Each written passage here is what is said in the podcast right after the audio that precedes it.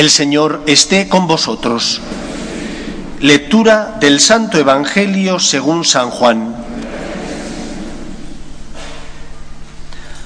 Cuando salió Judas del cenáculo, dijo Jesús, Ahora es glorificado el Hijo del Hombre, Dios es glorificado en él.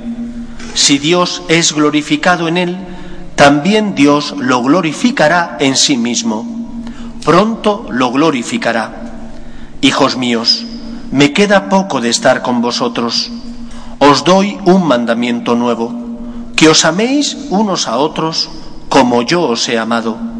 Amaos también entre vosotros. La señal por la que conocerán todos que sois discípulos míos será que os amáis unos a otros. Palabra del Señor.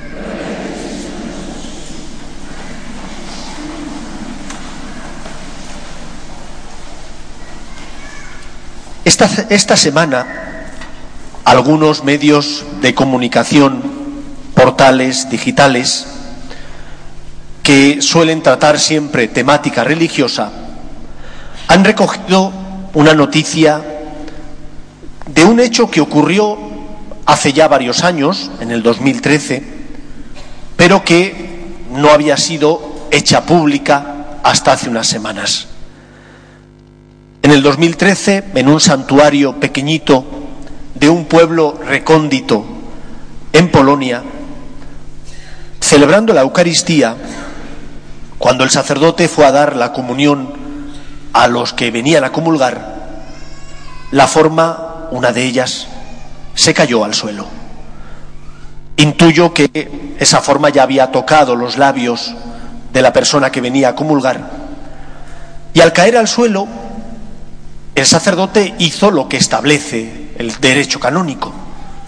O bien la consumes, pero si ya tiene saliva, pues es una cosa desagradable.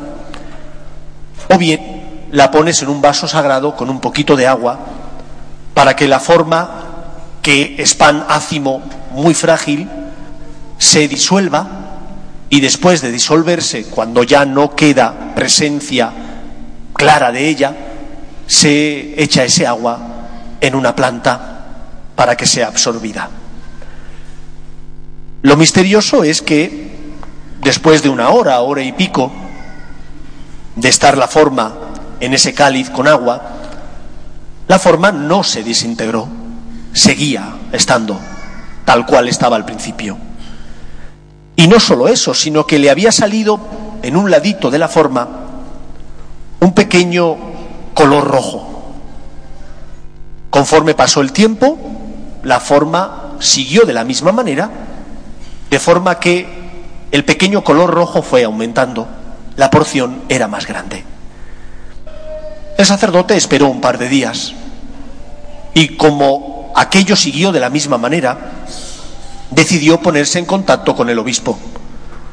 El obispo le pidió que la pusiera en un corporal, que es el paño que solemos utilizar los sacerdotes, que extendemos cuando vamos a hacer el ofertorio y después realizar la consagración, que la pusiera en un corporal y que se la acercara a él. Él la llevó al obispado y el obispo, ante tal acontecimiento, decidió, sin dar más explicaciones, llevar la forma a un laboratorio, donde cogieron un pequeño pedazo de la parte que tenía color rojo y lo analizaron. El resultado, después del análisis que hicieron los científicos, es que era músculo similar al del corazón de los hombres. El obispo se sorprendió y lo llevó a un segundo laboratorio, sin decir que había estado en el primero. Y el resultado fue el mismo, la conclusión la misma. Y así en un tercer laboratorio, al que lo llevó porque él no salía de su asombro. Los tres laboratorios concluyeron lo mismo. Ahí había músculo similar al corazón de un hombre. Y además un músculo que había atravesado un duro sufrimiento, que estaba estresado.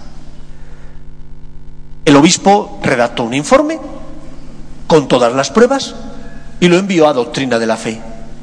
Y en el dicasterio de Doctrina de la Fe certificaron el milagro eucarístico.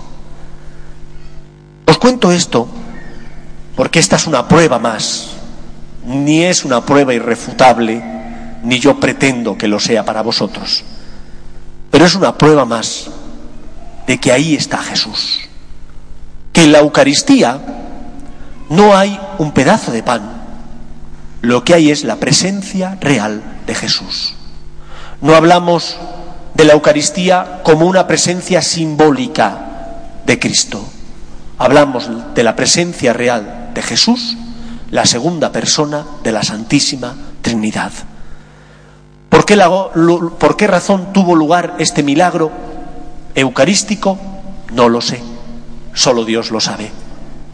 Pero sí que es una llamada de atención a cada uno de nosotros, que, con frecuencia venimos a comulgar, a recibir a Jesús, saber que no recibimos algo, recibimos a alguien, recibimos el cuerpo y la sangre de Cristo, el Hijo de Dios, que por nosotros asumió la naturaleza humana, subió a la cruz y desde la cruz nos ha salvado y redimido. Por eso te tienes que preguntar, ¿estoy bien preparado para recibir el cuerpo de Cristo? ¿Estoy lo mejor preparado?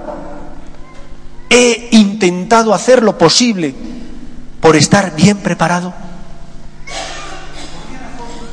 Nos cuesta tanto venir un ratito antes de que empiece la Eucaristía para caer en la cuenta de lo que vamos a hacer. ¿Cuántas veces venimos, comulgamos deprisa y corriendo y nos marchamos, como si lo importante estuviera fuera, dejando de dar importancia a Él que está en la Eucaristía? ¿Y cuántas veces nos acercamos sin estar interiormente bien preparados? Porque a lo mejor no estamos en gracia de Dios. No podemos recibir a Jesús sin estar en gracia. No debemos, puesto que es un acto de falta de amor. Es un sacrilegio recibir a Jesús en pecado mortal. ¿Y cuántas veces pasan meses e incluso años? Y nos parece que no pasa nada, que no hay problema. Y no nos confesamos, pero sí venimos a comulgar porque pensamos que es un derecho. Y no es un derecho, es un don, es un regalo pero que tenemos que recibirlo estando en condiciones. El propio San Pablo dice claramente, el que come y bebe la sangre de Cristo en pecado mortal, concluye San Pablo, come y bebe su propia condenación. Por lo tanto, pregúntate, examínate, ¿estás en gracia? ¿Debes? ¿Puedes comulgar? O no te has preparado debidamente. Y después, si estás preparado, ¿cómo comulgas? Hay veces donde uno comulga en la mano o en la boca, depende de lo que considere oportuno. Pero ¿cuántas veces que comulgamos en la mano, cogemos al Señor y nos lo llevamos? Y no se debe hacer así.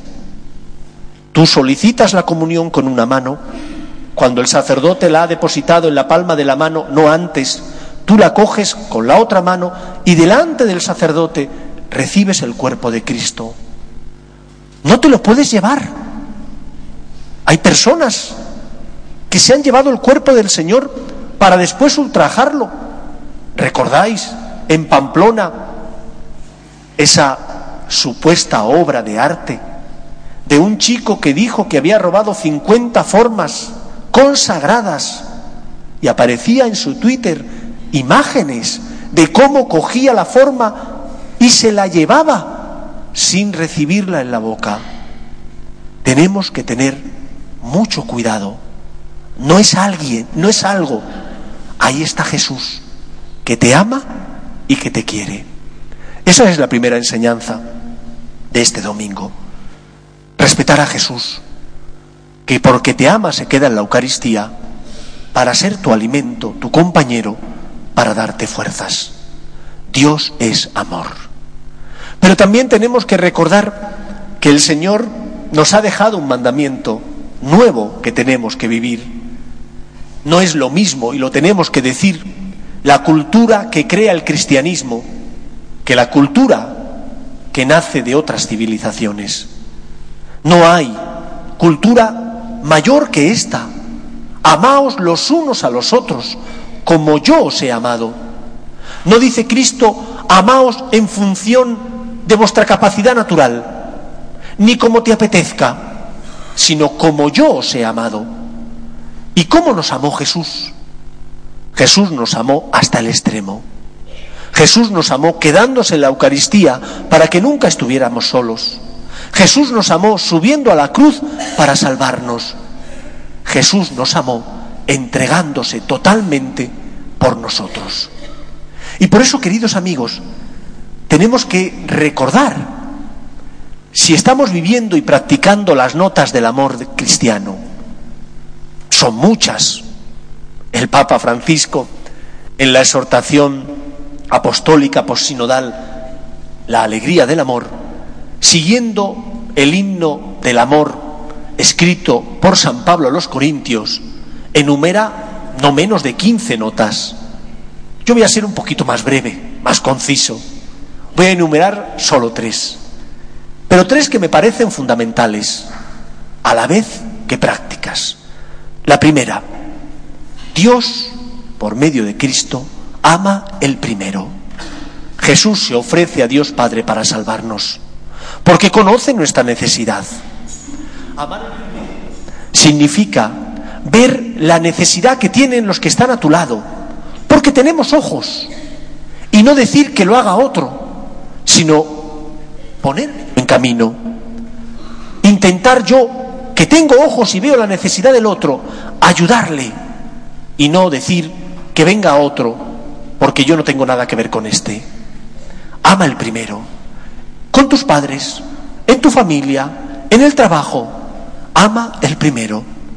Segunda nota, Dios ama a todos.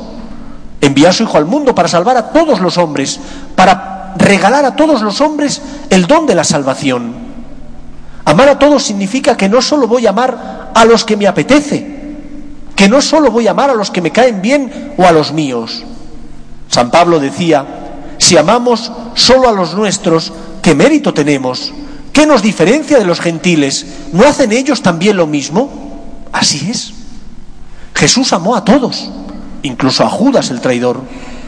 Y tú tienes que amar a todos, intentando tratar bien a todos los que pasan a tu lado, incluso perdonando al que no se lo merece. Otra cosa distinta es que el perdón tenga distintos grados. Empieza por rezar por el que te ha hecho daño para que Dios le cambie el corazón. Pide al Señor que te quite de tu corazón la ira, la sed de venganza. Y en algún momento el Señor te concederá el don de perdonar de corazón olvidando. Pero esa herida tiene que sanar. No es fácil, pero puede sanar con la ayuda de Dios. Amar a todos, no solo a los que me caen bien o no solo cuando me apetece. Tercera nota, ponerme en el lugar del otro. Cristo que sabe nuestra necesidad y conoce nuestra miseria, que se pone a nuestra altura, se ofrece a Dios Padre y se hace hombre para salvarnos sin dejar de ser Dios, asume nuestra naturaleza humana. Ponte tú también en el lugar del otro, porque qué fácil es juzgar desde lejos, qué fácil es mirar desde fuera y decir, mira esta persona que se ha equivocado. ¿Por qué no te pones a su altura? ¿Por qué no bajas a la arena para intentar entender el por qué se ha comportado de esa manera? Que está mal, pero a lo mejor hay unas circunstancias que le han abocado a hacer eso que no está bien. No juzgues tan severamente sin poner el corazón. Acércate a Él. Intenta mirarle a los ojos para, como Cristo, hacerte uno con el que sufre.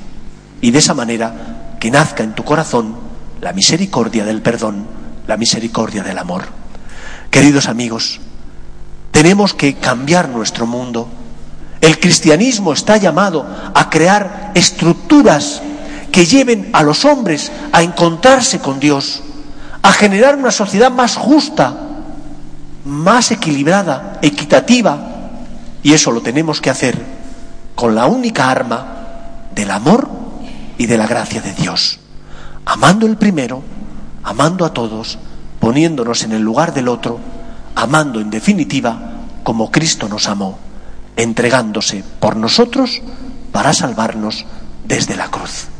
Amaos los unos a los otros, no como te nazca del corazón o como te apetezca, sino, dice Cristo, como yo os he amado. Que así sea. Nos ponemos en pie.